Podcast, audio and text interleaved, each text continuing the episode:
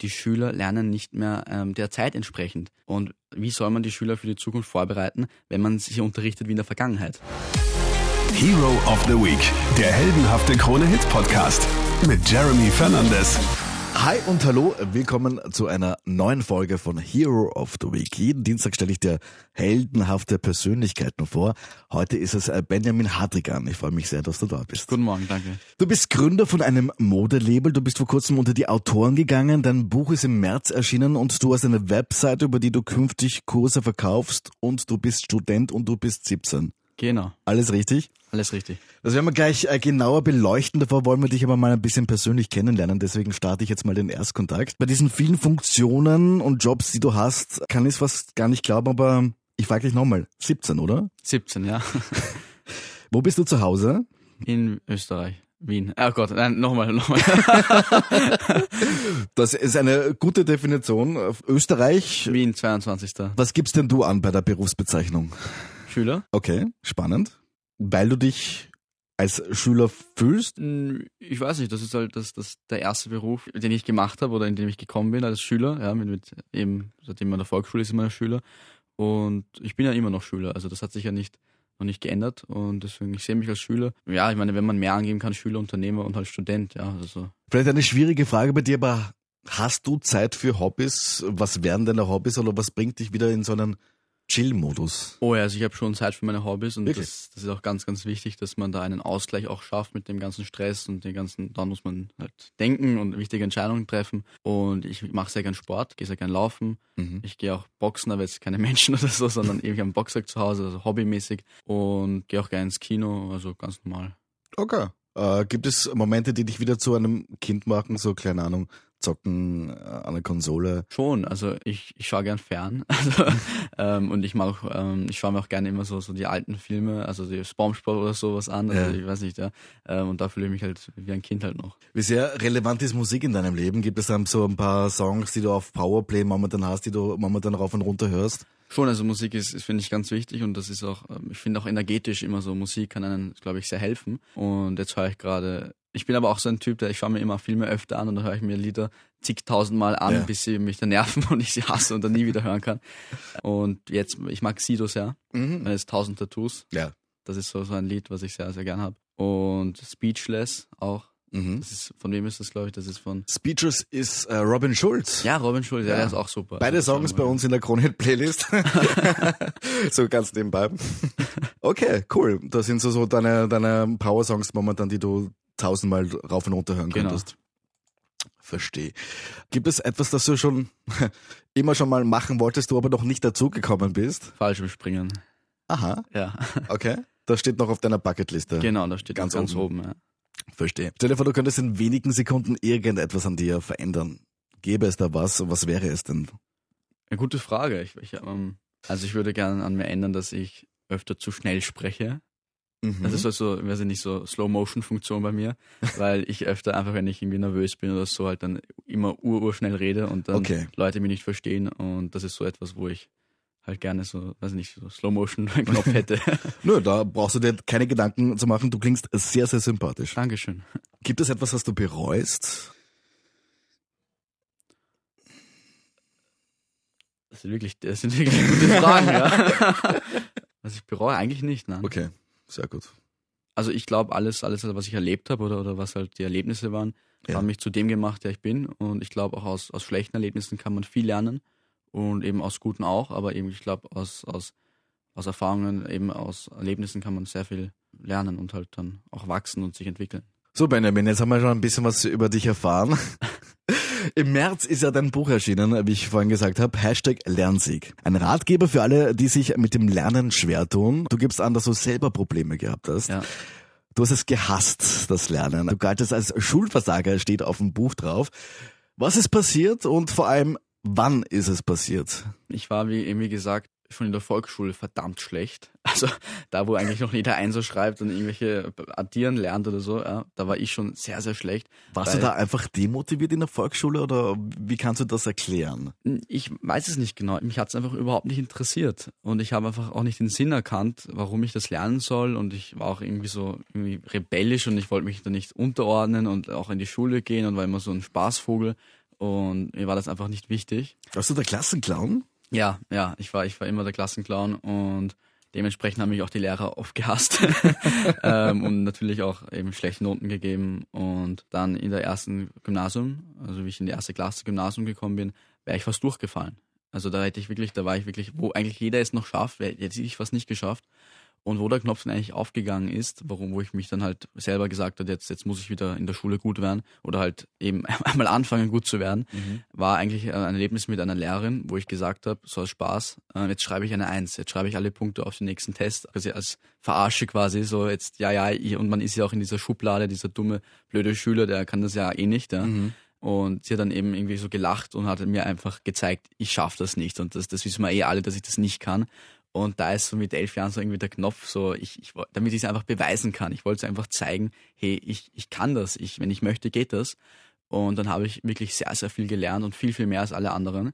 Ähm, und habe aber keine Eins geschrieben, ja, sondern ich glaube eine Vier oder eine Drei. Auf jeden Fall mhm. habe ich nicht das, wurde ich nicht, habe ich das nicht geschafft.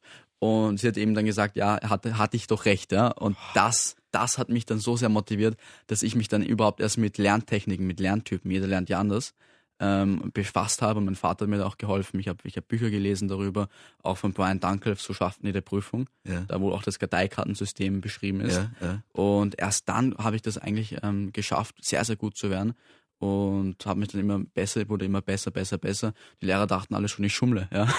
habe ich gedacht, jetzt bin ich Master-Schummler geworden. ähm, und dann haben sich die ersten Erfolge eben eingestellt und das hat sich dann immer weiterentwickelt und ich habe das perfektioniert auch und ich habe eben auch angefangen mit dem Karteikartensystem, da schreibt man ja, da hat man so ein Kärtchen und da schreibt man ja vorne halt ähm, zum Beispiel Baum und auf Englisch auf der Rückseite heißt das Tree und man, man fragt sich ab. Und das war eben bei mir ja eben ganz, ganz toll, also hat das gut geklappt. Und das hat sich dann später auch weiterentwickelt eben zu diesem Social Media Lernen, wie ich auch in meinem Buch beschreibe, wie man eben erfolgreich mit Snapchat, Instagram und WhatsApp lernt. Der Ursprung war eigentlich auch mit dem WhatsApp, dass ich die Karteikarten immer verloren habe. Ja, und wenn man Karteikarten, dann muss ich vor, hat man halt 100 Karteikarten und da ist das Wissen halt aufgeteilt. Ja. Mhm. Und wenn dann aber welche fehlen, dann lernt man sie ja nicht. Und das ist ja fatal bei der Prüfung. Dann hat man es nicht gelernt, dann kriegt man eine schlechte Note. Und dann habe ich Fotos davon gemacht, damit ich ähm, gegen überprüfen kann, ob ich die noch alle habe. Und ein Freund von mir lernt auch mit dem Karteikartensystem und der wollte die Fotos dann haben. Und dann habe ich sie ihm geschickt und das war quasi so der erste Ursprung eigentlich, dass ich quasi Social Media verwende, um mhm. mich auszutauschen. Das hat sich dann die letzten Jahre dann weiterentwickelt ähm, und auch mit meinen Nachhilfeschülern geht das auf Instagram, geht das auf Snapchat, wie geht das? Ist auch sehr ein praktisches Buch, also ist jetzt nicht theoretisch, ich habe keine sieben Jahre Lernpädagogik studiert, ist eh auch klar, ja. ja. aber es ist halt sehr praxisorientiert, wie kann man jetzt, wenn man das liest, zum Lernsieger, zum Einzelschüler mhm. werden und das habe ich dann in meinem Buch alles reingeschrieben, meine Erfahrungen mit den Nachhilfeschülern, wie das geht. Da werden wir noch genauer drauf schauen, wie das so ist, wie das dann so funktioniert mhm. mit Instagram, Snapchat und WhatsApp, besser zu lernen. Aber ich möchte nochmal drauf zurückkommen, ich meine, Lehrer sind doch dafür da, den, den Schülern zu helfen, mhm. die Schüler zu motivieren. Wie grausam kann man sein? Ich meine, dass, dass man einerseits äh, es nicht glaubt als Lehrer, auf der anderen Seite irgendwie dann den Verdacht schöpft, okay, der muss geschummelt haben. Ja, nein, also das ist halt etwas, es gibt sehr viele gute Lehrer und es gibt aber auch eben schlechte Lehrer und wenn man Pech hat, hat man halt dann einen Lehrer, der, ja. das, der halt so ist und das sind ja auch nur Menschen, das heißt, das, die sind auch nicht perfekt, niemand ist, glaube ich, perfekt und was ja auch meine große Kritik ist am Schulsystem und warum ich das Buch ja auch geschrieben habe, ist, weil eigentlich niemand den Schülern beibringt, wie man richtig lernt. Also man kommt quasi in das, ins Gymnasium oder in die Mittelschule und dann wird von einem verlangt, sehr, sehr viel zu lernen, sehr viel Wissen und Stoff quasi zu lernen und dann wieder auszukotzen bei der Schularbeit mhm. quasi und zu vergessen. Aber niemand zeigt einem, wie das geht kein Lehrer spricht von Lerntechniken. Welche Lern wie kann man überhaupt lernen? Ja? Niemand spricht von Lerntypen. Es gibt vier Lerntypen, kommunikativ, auditiv, haptisch, visuell. Und niemand zeigt den Schülern quasi, wie lernen sie am besten. Jedes Gehirn hat ja andere, verarbeitet Stoff, verarbeitet Informationen anders. Und das könnte man sehr, sehr leicht ähm, beseitigen, indem man Lerncoaches hat oder, oder überhaupt Lerntypentests einmal macht. Wie lerne ich? Bin ich kommunikativ? Bin ich visuell? Mhm. Und ich hatte da auch einmal einen Nachhilfeschüler, der mir gesagt hat, Benny, ich, ich lerne so viel ich lerne wirklich viel mehr als der Klassenstreber eigentlich und ich schreibe immer nur eine 5. Ich ja, weiß nicht warum. Ja. Und dann habe ich gefragt, okay, wie, wie, lernst du denn? Ja. Und er hat eben gesagt, ja, ich schreibe mir das immer auf und ich, ich lerne und schreibe und schreibe und schreibe. Und dann habe ich gesagt, gut, machen wir mal so einen bei der Beefy-Website so einen Lerntütentest. Und dann kommt raus, dass er kommunikativ und visuell ist. Das heißt, er, er spricht, er lernt doch, indem er kommuniziert mit anderen. Mhm. Dann merkt er sich am besten. Also Gespräche zum Beispiel merkt er sich sehr, sehr gut und eben auch Bilder visuell. Und beim Schreiben hast du das ja eigentlich nicht. Ja? Ja. Und dann habe ich eben mit ihm über den, den, mit den, über den Stoff diskutiert und gesprochen und er hat seine erste Zahl geschrieben, weil er einfach sich an die Gespräche erinnern konnte.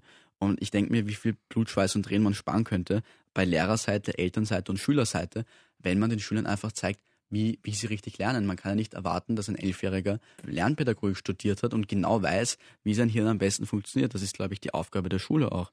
Und ich glaube, ich meine, es gibt ja nichts Schöneres für einen Lehrer auch, wenn er sieht, dass sein, sein Wissen ähm, auf fruchtbaren Boden fällt. Es gibt nichts Schöneres für einen Schüler, als Erfolg zu haben. Es ist ja nicht so, dass die Schüler freiwillig schlecht sind. Die, wenn man, das ist halt so, weil sie einfach nicht wissen, wie es geht. Und für Eltern ja auch. Es ist eine, eine, eigentlich ein schlechter Schüler. Äh, wenn man schlechte Noten schreibt, ist das eine Belastung für die ganze Familie. Ja. Wie du schon gesagt hast, schlechter Schüler, wie definierst du einen schlechten Schüler? Warum ist Gute ein Schüler Frage, ja. schlecht? Ähm, an sich, ich sage auch immer, also es gibt, eben jetzt habe ich schlechte Schüler gesagt, aber in meinen Augen gibt es eigentlich, es gibt nicht schlechte Schüler, sondern einfach nur Schüler, die noch nicht wissen, wie sie richtig lernen. Ja? Halt schlechter Schüler im Allgemeinen, die, also in der allgemeinen betrachtet ist es halt wann jemand, der halt viele Fünfer schreibt, faul ist unter Anführungszeichen und halt eben schlechte Ergebnisse schreibt. Ja? Schlechte Ergebnisse heißt da im Schulsystem schlechter Schüler. Ja. Heißt er eigentlich immer, der ist zu faul. Genau, der ist dumm, der ist zu faul, Genau. der kann das nicht. Man kann das nicht. Und ja. da muss man sich überlegen, warum kann das nicht? Ja, und ist es nicht auch als Lehrer meine Verantwortung, irgendwo dem beizubringen, wie es geht? Wie kann man von einem Schüler erwarten, dass er eben, dass sich das selber beibringt, wie man richtig Ja. lernt? Ich mache auch den Lehrern nicht so einen Vorwurf, weil die Lehrer können ja auch nichts dafür, dass im Schulsystem das nicht, das ist eigentlich die Bildungspolitiker, die das entscheiden. Ein Lehrer hat die Aufgabe zu unterrichten, ja. Und wäre es eine Aufgabe im, im Lehrplan, dass er denen das Lernen beibringt, dann würde er es auch machen. Ja, also, so, also es ist ja auch eigentlich falsch von mir zu sagen, Lehrer, das ist ihre Aufgabe, sondern es sollte ihre Aufgabe sein, aber sie entscheiden das ja nicht, sondern die Bildungspolitiker, die das, die das System quasi, wie die die Macht haben darüber. ja. Apropos Bildungspolitiker, weißt du, ob Heinz Fassmann, unser Bildungsminister, schon das Buch gelesen hat? Ich hoffe es. Ich hoffe es, ja. Ähm, würdest du ihn treffen wollen? Sehr, sehr gerne. Ich würde auch gerne beratend tätig sein, weil ich auch denke, bei all diesen Entscheidungsprozessen, ähm, wo es um Jugendliche geht eigentlich, ja, also bei Bildung, Schulsystem, ja, sollte auch die Stimme der Jugendlichen gehört werden. Es ist auch klar, wie soll ein Heinz Fassmann, ja, der nicht mit dem Handy aufgewachsen ist und wir quasi die erste Generation ähm, sind, die mit dem Handy aufgewachsen sind, der kann ja gar nicht wissen, welche Möglichkeiten es gibt. Die können ja alle, wie soll ein Bildungspolitiker, der seit drei Jahrzehnten nicht mehr jugendlich war oder halt nicht mehr in der Schule war, kann er ja gar nicht wissen, wie man auf Instagram das Ja, alles lernt. Ähm, ist aber wirklich wichtig, weil ähm, man immer schauen sollte, was macht den Schülern am meisten Freude? Und das kann man eben sagen, Social Media ist für viele eben Alltag ja, und macht ihnen Spaß. Und wie kann man das mit dem Lernen vereinen? Weil das Schöne ist auch im Buch, dass quasi die Pflicht der Schüler, die Schule, das Lernen, die Schularbeiten quasi mit ihrem liebsten Hobby verbunden werden. Und dadurch, allein auch psychologisch, macht es ihnen mehr Spaß und dadurch merken sie sich auch mehr. Ja, das sieht man dann auch meistens bei diesen Altpolitikern, die kurz vor der Wahl denken, sie müssen jetzt unbedingt noch die, die Leute auf Instagram, auf Facebook und so weiter ähm, Follower kaufen. Follow, äh, entweder Follow kaufen oder einfach äh, die, die Leute dort bedienen. Das, das geht meistens in der Hose, weil Ja. äh, sie es einfach nicht können. Es ist ja. einfach nicht authentisch und ich glaube, ähm, es ist einfach, man muss sich einfach damit abfinden, ein, ein, ein 50-jähriger Bildungspolitiker, der kann das einfach nicht. Der, es geht ja auch gar nicht. Und wenn ich 50 bin, werde ich auch nicht mehr, die, die Zeit hat sich geändert, ähm, das Schulsystem aber nicht. Und das wird früher oder später zusammenbrechen und die Schüler gehen jetzt schon auf, auf die Straßen wegen Fridays for Future. Und es gibt auch diese Umbruchsstimmung eben, dass immer mehr Schüler sagen, gut, das ist alles so veraltet, ja. Und jeder 13-jährige Schüler kennt sich am Handy eigentlich schon besser aus als ein Lehrer. Und ähm, das ist die Zukunft. Die, die Schüler müssen halt dann ähm, für die Zukunft vorbereitet werden in der Schule, sollten sie eigentlich vorbereitet werden, ähm, aber das werden sie nicht. Weil die Zukunft ist eigentlich schon die Gegenwart mit den Handys und das wird sich weiterentwickeln und dort, das wird immer mehr und immer höhere, bessere Technologien. Und wenn man nicht anfängt, den Schülern einmal die grundlegenden Dinge beizubringen und auch eben Verantwortungsbewusstsein mit Social Media, ist ja auch ganz wichtig. Jeder Elfjährige hat Instagram, ja, das ist Internet, World Wide Web und ähm, für viele, die haben aber nicht dieses Bewusstsein und das muss man eben auch erst schaffen und da muss man eben auch sagen, gut, es hat jeder Social Media. Jetzt zu sagen, es ist schlecht, ist auch schon zu spät, weil es ist ja schon ein Körperteil geworden. Das kann man jetzt nicht mehr. Hätte man jetzt gesagt, wie das Handy erfunden worden ist, ja, dass es schlecht ist und man es nicht kaufen soll, hätte man was ändern können. Jetzt, wo es jeder hat, jetzt, wo es zum Körperteil geworden ist, geht's nicht mehr. Und eben da muss man jetzt eben auf diese Veränderung reagieren und sagen, gut, jetzt hat jeder Social Media, ähm, jetzt muss man halt einem Einführer auch beibringen. Er darf halt, weiß ich nicht, ja, keine, keine Nacktfotos veröffentlichen, weil das ist seine Karriere, das ist ja alles eine, eine, die haben eine Verantwortung und das muss man ihnen einfach beibringen und das ist ja nichts Unmögliches. Ihr werdet euch noch wundern, wie leicht das mit euren Social Media Accounts geht, sagst du. Social Media gab es zu meiner Zeit als Schüler noch nicht, wobei ich betonen muss, dass ich noch nicht so alt bin. Äh, du sagst, dass man mit Snapchat, Instagram, WhatsApp erfolgreich lernen kann. Äh, mich will ganz ehrlich, wenn ich lernen müsste, dass das Handy irgendwie nur ablenken. Wie soll das funktionieren? Es gibt eine ganz, ganz klare Regel, die ich da gleich sagen wollte, wegen der Ablenkung eben, weil ja, Ja. immer viele Leute, ja, Ablenkung und so weiter. Ähm, es gibt eine klare Regel, wenn man mit Social Media lernt, muss man sich neue Accounts erstellen. Das heißt, so einen privaten Account, einen neuen Account, wo man eben nicht die 600 Freunde hat, nicht die ganze Ablenkung hat. Ja. Ähm, das ist quasi wie in der realen Welt. Wenn man, du lernst ja auch nicht bei einem Nova Rock Festival, ja, in der Mitte von einem Bon Jovi Konzert, sondern du lernst eben äh, bei deinem Wohlfühlort, ähm, eben zu Hause oder in Ruhe und machst eben Platz.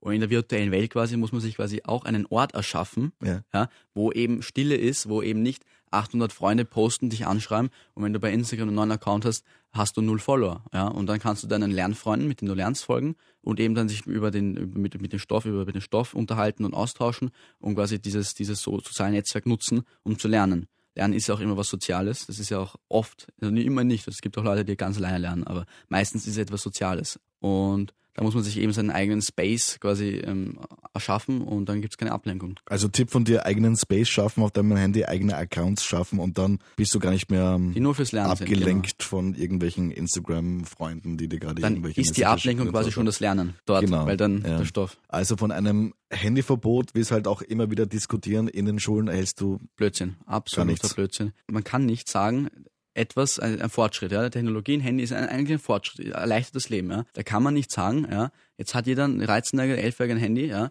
ähm, macht jetzt eigentlich Blödsinn damit. Also jetzt viele, viele nicht jeder, aber eigentlich ist er jetzt, macht man ja auf Social Media eigentlich nur, äh, ist eine Zeitvergeudung eigentlich. Also man, man shared und postet und die meisten verwenden es ja nur für Entertainment. Und ich sage quasi, man sollte dieses große soziale Netzwerk nutzen, nicht nur für Unterhaltung, sondern eben auch für die Schule.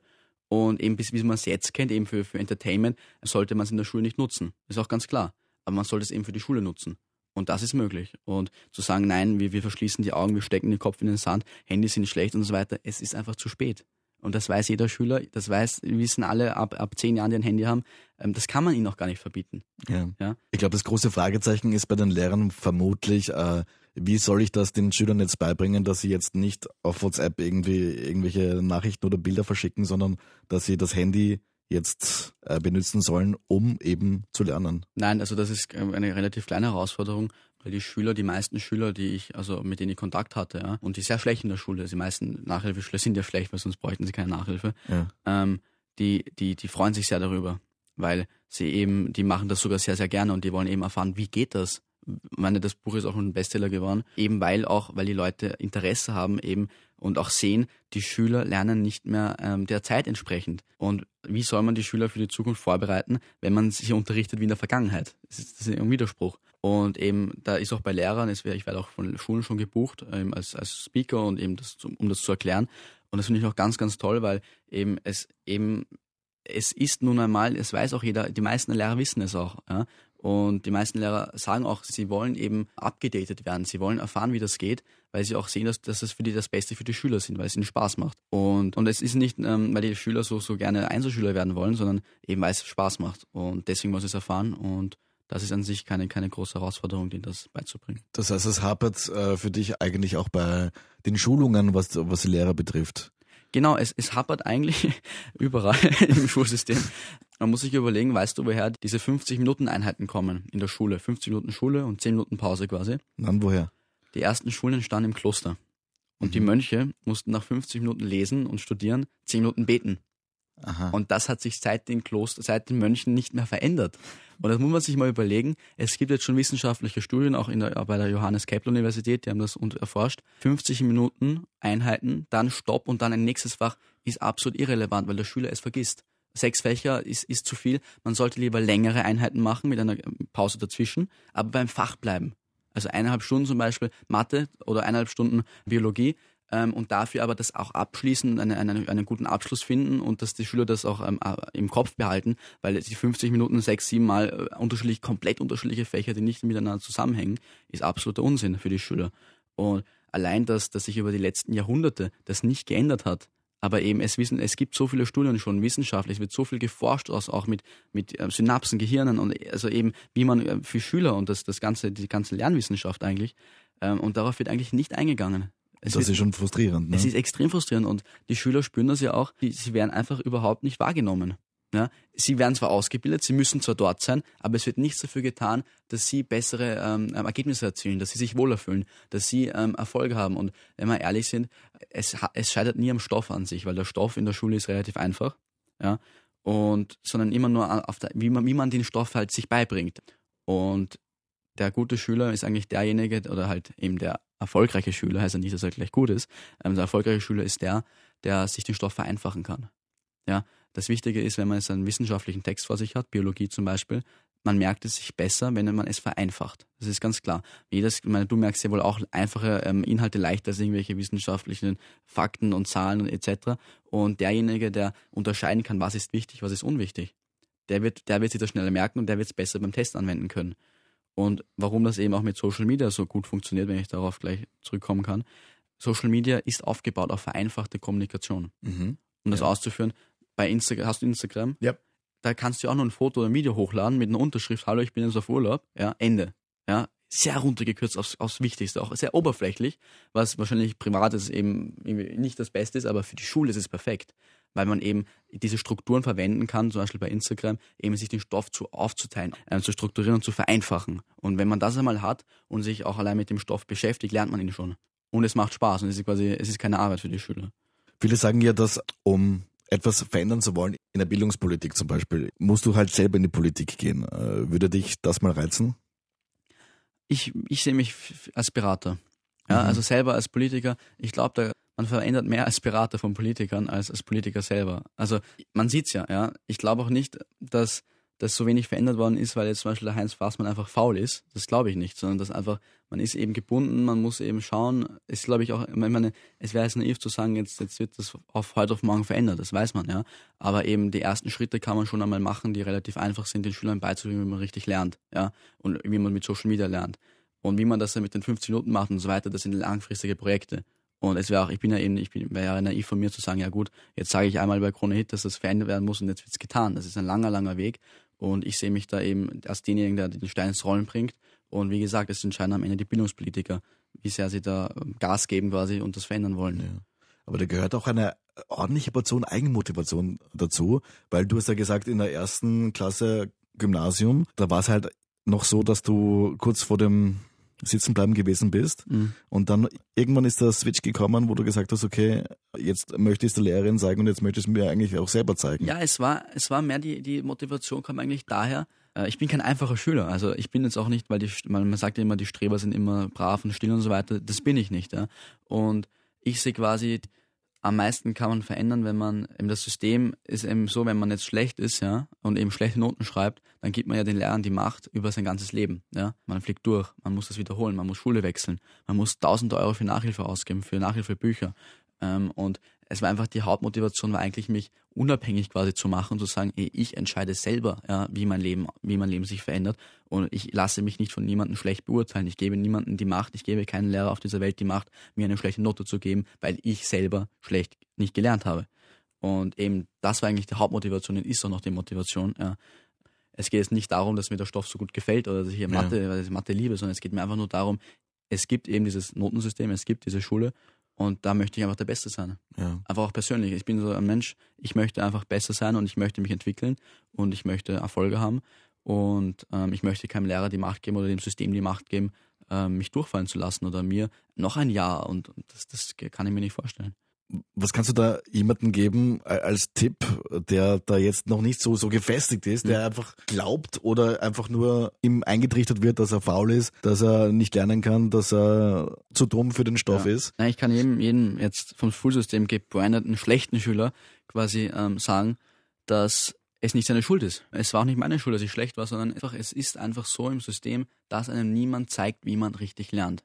Und diejenigen, die Pädagogen als Eltern haben, diejenigen, die Akademiker als Eltern haben oder da eben sich auskennen, die werden Einzelschüler. Ja, und die anderen, die eigentlich auch sehr intelligent sind, die bleiben auf der Strecke, weil sie einfach nicht wissen, wie es geht. Man, der Schüler, ein schlechter, also ein noch nicht ähm, ähm, ausgebildeter Schüler im Lernen quasi, läuft jeden Tag mit dem Kopf gegen die Wand, kriegt immer, lernt, und es ist ja nicht immer so, dass sie faul sind. Sie lernen, lernen, lernen, Sie denken, sie schreiben jetzt eine 1, dann kriegen sie eine 5. Mhm. Und sie wissen aber nicht, und dieses Unbekannte ist ja auch sehr verängstigend für den 11-, 12-Jährigen, sie wissen nicht, warum sie schlecht sind. Ja, und das ist sehe ich auch bei meinen Nachhilfeschülern. Schüler, sie denken und dann denken sie eben, sie sind dumm. Na, naja, ich habe schon wieder eine 5 geschrieben, das heißt, ich bin dumm und dämlich, aber das stimmt ja gar nicht.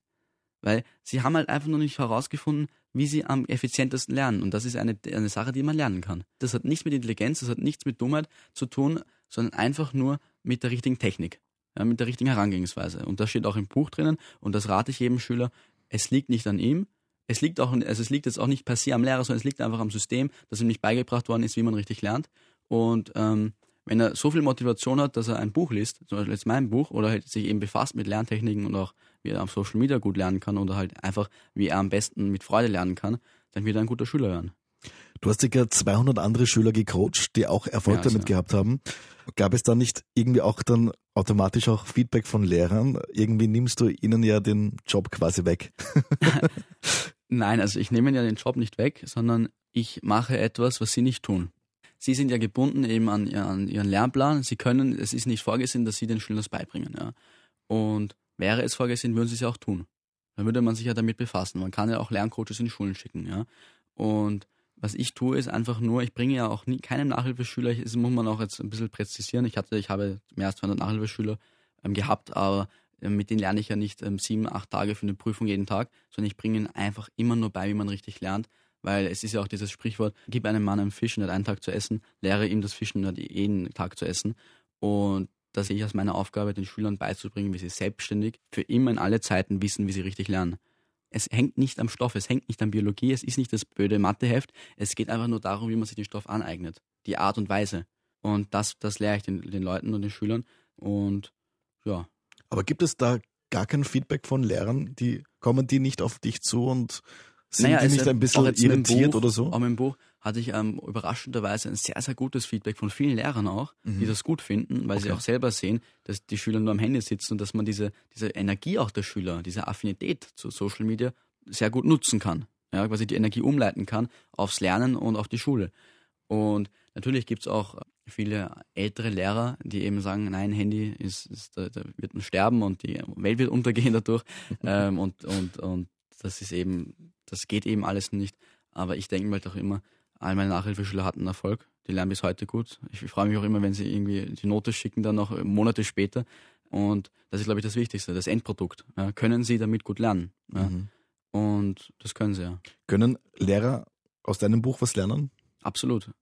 Es kann jeder eigentlich aus diesem Buch etwas lernen. Ja. Ähm, wenn er, ein Erwachsener, wenn er ein Kind hat oder, oder eben ein Kind, was einem anderen Kind das beibringen möchte. Ich muss auch dazu sagen, es steht im Buch ja nicht nur über Social Media. Es ist eine Lerntechnik, die ich beschreibe, ein System, aber es ist auch sehr viel Motivation drin, sehr viel Psychologie und Tricks und Tipps, wie man eben sich das besser aneignen kann und schneller aneignen kann. Und es ist sehr interaktiv auch geschrieben von mir, ähm, mit sehr vielen Tests auch. Ja? Ähm, gleich zu Beginn hat man einen Lerntypentest, weil es ja eben ganz wichtig ist, wie lernt man, ja. Und auch auf Social Media lernen ja nicht alle gleich, sondern ihrem Lerntyp entsprechend.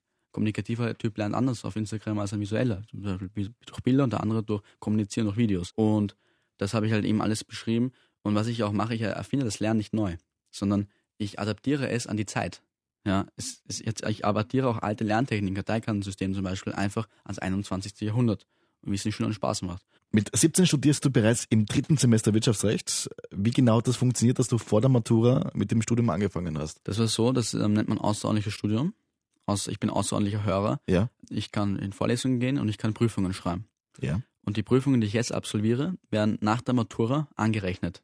Das heißt, nach der Matura bin ich früher fertig mit dem Mhm. Studium. Mhm. Ähm, wobei es jetzt nicht meine Intention war, jetzt äh, nach der Matura gleich auch Wirtschaftsrecht fertig studiert zu haben, sondern es war einfach, ich habe mir einfach gefragt, weil mich die Schule immer mehr begonnen hat, zu, also eben auch langweilig zu werden und ich aber jetzt nicht jetzt schlecht werden wollte, weil es, weil mir so fad ist oder weil ich mich Ja. unterfordert fühle, sondern ich habe mir einfach gedacht, gut, was mache ich denn gerne? Was sind Alternative? Und ich, ja, ich bin sehr, ich, ich liebe Wirtschaft, ich liebe Recht und eben Wirtschaftsrecht vereint ja beides.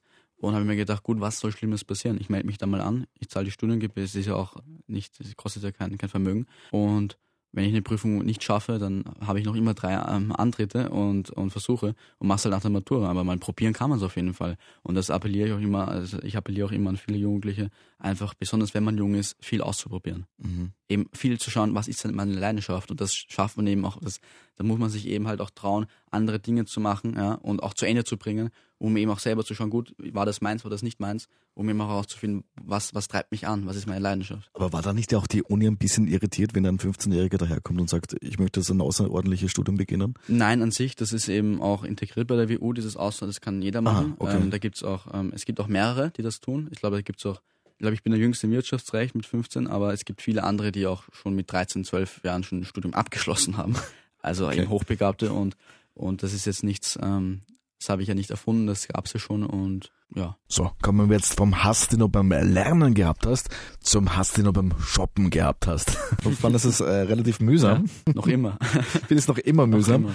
Du hättest einfach deinen Eltern sagen können, ja, Mom, Dad, äh, kauft's einfach ihr für mich ein. Du hast aber andere Ideen gehabt. Ich habe eben meine, meine, meine ersten wirtschaftlichen Versuche äh, in der Mode gemacht mit meinem, mit einem Online-Shop. Das wird Print on Demand gemacht. Da bin ich auch auf, mit der BWL-Prüfung auch draufgekommen, aber eben auch mit diesem prägenden Erlebnis, wo ich mit meiner Mutter im Donauzentrum war. Und das war im Sommer und es war unglaublich heiß.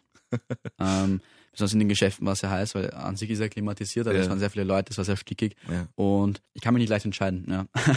also ich war stand dann eben und dann hat mir das nicht gepasst und dann wollte ich das nicht, dann haben wir keine Verkäuferin gefunden, dann wurde es immer heißer und länger und, und immer mehr Leute und es war einfach und ich habe dann gesagt, jetzt reicht's mich, ich, ich trage meine eigene Mode. Was, was, was, warum muss ich jetzt, weiß ich nicht, die und die Marke, ich will jetzt keine Werbung machen, ja, tragen. Ähm, ich mache sie selber und drücke mich auch selber aus durch die Mode und eben meine kreative Seite kann ich da auch, ich design das selber, ähm, kann ich ja, ja auch zum, zum Vorschein bringen. Und habe eben meiner Mutter gesagt, gut, ähm, und sie hat eben gesagt, jetzt geh mal gleich, wenn du nichts findest, dann, dann hast du halt nichts zum Anziehen, ja. Ähm, habe ich gesagt, ja gut, mach's halt selber, ja. Und hat sie ja eben gelacht am Anfang, ja, ja, genau.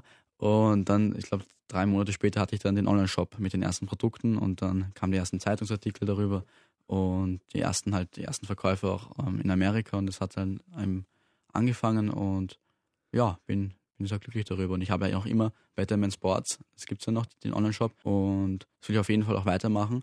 Und ja, aber es ist natürlich auch ein langfristiges Projekt, weil bei Mode, ich meine, die Modeindustrie ist hart umkämpft. Es gibt jeden Tag zigtausende Startups, die auf einmal Mode machen.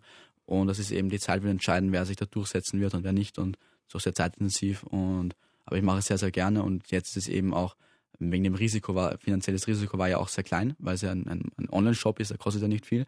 Ähm, und ich hätte jetzt keinen Stahlkonzern gründen können, ja. Ähm, eben, und ich habe das ja auch aus meinem Eigenkapital gemacht auch. Und das war eben so eine, eine meine ersten äh, unternehmerischen Erfolge auch. Aber war das so eine Leichtigkeit, einfach so mal einen Online-Shop zu gründen? Naja, an sich, ähm, ja und nein. Ähm, das mache ich Gerade ja, in dem Alter auch, ja. eben, ich mache das ja über Shopify. Das Mhm. ist so eine, eben so eine, die, die stellen die Website zur Verfügung und eben die übernehmen die ganzen Verkaufszahlen und so etc. Okay, ja. Also über die läuft das. Und die Website habe ich selber gemacht. Die wird aber auch vorgegeben. Es gibt so Templates, die man kaufen kann. Da muss ich nur noch die Farbe einstellen, Logo hochladen und halt eben die ersten Produkte designen. Und da habe ich mich auch am Anfang ganz, ganz dumm angestellt. Ja, da, äh, ich habe eben, ich bin ja nicht an die grafische oder so gegangen. Ich bin ja, ich habe ja keine Erfahrung im Design an sich gehabt. Ähm, und auch nicht mit den ganzen Programmen, ja. Und das, das war ein, am Anfang, besonders am Anfang sehr, sehr schwierig, bis ich dann überhaupt draufgekommen bin, da kann ich es mit der App zum Beispiel oder mit dem, mit dem Programm kann ich es auf einmal viel einfacher designen und da ist auch in Vektorgrafik und so weiter. Und das waren am Anfang halt dumme, sehr dumme Anfängerfehler. Wobei ich aber auch stolz, also eben mich glücklich bin darüber, weil das ja auch einen prägt, ja. Wenn man dann so quasi, gut, man hat jetzt die Webseite, man ist quasi verloren komplett, man hat keine Ahnung, ja. Man weiß halt, man möchte das machen, man weiß halt, ich, ich möchte das Design, man hat auch irgendeine Vorstellung im Kopf, wie das am Ende ausschauen soll und ähm, wie man das dann bewirbt und so, aber aber wie man das dann genau macht, hat man noch keine Ahnung. Man probiert es einfach und schaut, was halt geht und was nicht geht und fliegt halt oft auch äh, hin, ja, und auf, äh, eben auf die, wie sagt man, auf die Schnauze. fliegen, Ja. Aber Krone richten, aufstehen und. genau, und, äh, immer weitermachen, immer weitermachen und, und ja. Hast du von Anfang an schon konkrete Ideen gehabt, was du für Klamotten reinstellen möchtest, welche, welche Klamotten du verkaufen wollen würdest? Naja, es war für mich am Anfang schon eine, eine Jugendmarke, Mhm. eben Betterman Sports und da eben für Jugendliche äh, Mode zu machen, hat mich sehr, interessiert mich, hat mich sehr interessiert und eben jetzt keine Snob, teure Marke, sondern eben eine für Jugendliche, weil ich mir auch gedacht habe, dass das eben auch vielleicht ja, erfrischend ist für Jugendliche, nicht immer die die Mainstream großen Markenkonzerne zu tragen, sondern eben auch eine österreichische Marke von einem 17-Jährigen vielleicht, ja. Und Aber es geht so eher in die sportliche Richtung. eher in die sportliche Richtung, ja. Mhm. Klingt alles äh, nach einer Heldenstory. Deswegen ist äh, Benjamin Hartigan diese Woche mein Hero of the Week. Äh, wie geht es dir in dieser Rolle? so dieser Held zu sein. Naja, also ich, ich, ich sehe mich nicht als Held, ja, und ich denke mir auch immer, es gibt echte Helden und wahre Helden, wenn es und die auch gar nicht erwähnt werden, ja. Also ähm, wenn es ein, ein Mensch ein Kind rettet oder, oder eben ja. auch, auch wohltätige Dinge tut, die bleiben ja dann oft auch eben verdeckt und die werden eben nicht ähm, so promotet und unterstützt. Ähm, aber natürlich bin ich sehr, sehr dankbar für, für alle, alle, jede Hilfe auch beim Buch und, und jede Promotion quasi und jede Einladung. Aber, aber als Held will ich mich nicht sehen. Ich sehe mich einfach als jemand, der eben seine Leidenschaft ist, eben auch in den Schulen das beizubringen und eben auch halt die Modemarke und kreativ zu sein. Und ich sehe mich halt irgendwie vielleicht auch so als Vorbild, kann man vielleicht sagen, mhm. dass man sich eben trauen soll und weil ich ja eben selber sehr, sehr schlecht war in der Schule, ähm, war es mir auch einfach so ein persönliches Anliegen, einfach das einmal niederzuschreiben, weil ich habe eben damals gesehen bei meinen Nachhilfeschülern, das, das klappt wirklich sehr gut bei denen. Und eigentlich, ja, dann habe ich jetzt bei den Nachhilfeschüler, ähm, im Buch kann ich viel mehr, viel mehr Leute erreichen und viel mehr helfen. Und es gibt es auch immer so E-Book, weil öfter gefragt wird, eher oder ein Buch schreiben ist ja auch sehr altmodisch. ähm, gibt es auch ein E-Book. Und ja, als Held würde ich mich nicht sehen. Aber mir geht es sehr gut in der Rolle, weil ich eben auch viel, viel Feedback bekommen habe ähm, dass das Buch sehr, sehr gut ist und das freut mich natürlich auch. Also das, ich bin ja auch stolz darauf, das kann ich ja nicht leugnen, ja. Was zeichnet denn für dich persönlich einen Helden aus? Gibt es denn deinem Umfeld vielleicht Leute, die du ganz klar als Helden definieren könntest? Ähm, meine Großtante. Ja. Die habe ich auch ähm, im Vorwort, eben beim Buch, ähm, für meine, meine Großtante Erika. Ähm, dieses, letzte Woche ähm, war die Beerdigung und für mich war sie ein Held. Ja. Also in meinen Augen war sie ein Held, weil sie mich einfach ähm, so viel unterstützt hat und mhm. mir so viel auch, ähm, und nicht, nicht finanziell, sondern einfach ähm, mit all ihrem Wissen. Sie war eben Direktorin auch in, in Niederösterreich und, und da hat sie mir einfach auch pädagogisch so viele Ratschläge gegeben und mir geholfen. Und ähm, auch wie ich die ersten Nachhilfeschüler hatte, wie ich das angehe und so weiter. Und dafür bin ich sehr, sehr dankbar. Und ähm, ich glaube auch immer, man kann Held nicht definieren. Also ich glaube, jeder, das ist ein sehr, sehr ähm, subjektiver Begriff. Ja, was für mich ein Held ist, ist für jemand anderen kein Held. Und was für dich ein Held ist, ist jetzt für mich vielleicht kein Held. Und man soll immer, man muss auch immer schauen, man muss halt immer definieren, was ist für sich selber eine Heldentat und was findet man gut, was findet man schlecht. Jeder Mensch hat ja andere Ansichten von, von Helden. Und ein, ein Neunjähriger will vielleicht Superman als Held empfinden ja. und ein, ein 20-Jähriger halt vielleicht jemand, der halt jemand anderen hilft oder halt eben auch ähm, und ohne dann das an die große Glocke zu hängen und gleich auf Social Media alles zu posten, wie toll man ist, sondern eben auch im Stillen zu agieren und, und zu helfen. Das ist, glaube ich, auch für mich halt persönlich, wenn du mich fragst wegen dem Helden, ähm, einfach ähm, anderen auch zu helfen, ohne etwas dafür jetzt großartig dann so Revanche oder irgendwas äh, dagegen und, und ja, das ist für mich ein Held. Sehr interessant. Benjamin, freue mich sehr, dass wir uns äh, kennengelernt haben, einen kleinen Einblick bekommen haben in dein Leben, in dein Tun. Danke. Demnächst bist du Hauptredner beim For Game Changer Events, beim, genau. beim Festival. Und äh, demnächst gehst du auch mit deinen Lerntipps online. Genau, am 14. August gibt's die habe ich zum Buch ähm, eine, die betacademy.eu. Ähm, das muss ich, da muss ich mal dazu sagen, es ist nicht Better Academy, sondern Better Academy, weil der Name wird noch ein bisschen gefeilt, weil er ein bisschen missverständlich ist. Aber ist ja auch nicht so schlimm, sondern ich, ich ähm, erzähle eben, ich gebe eben Online-Pakete, wo ich quasi mit Videos coache mhm. und quasi mein Wissen auch nochmal, was im Buch steht, quasi persönlich erkläre und auch zeige, wie ich das angehen würde und da eben auch mit Videos helfe, weil ja nicht jeder Schüler durch ein Buch sehr viel lernen kann oder, oder eben andere, manche hilft das Buch, manche nicht. Und manche lernen halt durch Videos und brauchen halt da eben auch eine Person, die ihnen das erklärt. Und deswegen mache ich die Videos. Das heißt, wenn man dich kontaktieren möchte, einfach über diese Plattform dann? Genau, ich gebe auch im Buch die Möglichkeit, ähm, gratis Fragen zu stellen bei, äh, an die E-Mail support at betacademy.eu ähm, und da wird eben jetzt nicht am selben Tag, werde ich nicht antworten, aber halt im Laufe der Zeit, es wird auf jeden Fall geantwortet. Und man muss halt eben, steht ja auch ganz genau im Buch, ähm, eben die, die Seite angeben und was missverstanden worden ist, weil eben mein Ziel beim Buch ist, dass man es versteht. Ja, ja. und das war mir ganz, ganz wichtig, deswegen habe ich es auch sehr, sehr einfach geschrieben. Das versteht ein Elfjähriger, das versteht ein Zehnjähriger, aber das versteht auch ein Zwanzigjähriger. Und deswegen gebe ich aber auch noch, um sicher zu gehen, diese Möglichkeit, mich persönlich zu kontaktieren, dass ich da Fragen beseitigen kann. Ja. Und das Coole ist ja, du hast uns ein frisches Exemplar da mhm. von deinem Buch mitgebracht. Wie gesagt, ist im März erschienen und äh, du, du kannst es gewinnen. Schreib mir einfach eine Mail an hero of the week at kronehit.at mit Hashtag Erlernsig im Betreff und äh, dann gewinnst vielleicht du das Buch vom Benjamin Hartrigan. Danke, Benjamin. Und wie Danke. schon in den letzten Wochen überlasse ich einfach meinen Helden das Schlusswort. Egal, was du sagen möchtest, bitte. An alle schlechten Schüler da draußen, ähm, bleibt dran, es liegt nicht an euch, ihr werdet wieder gut werden, ich weiß es. Und es können sich sehr viele Dinge sehr schnell ändern. Zum Guten. Hero of the Week, der heldenhafte Krone-Hit-Podcast mit Jeremy Fernandes.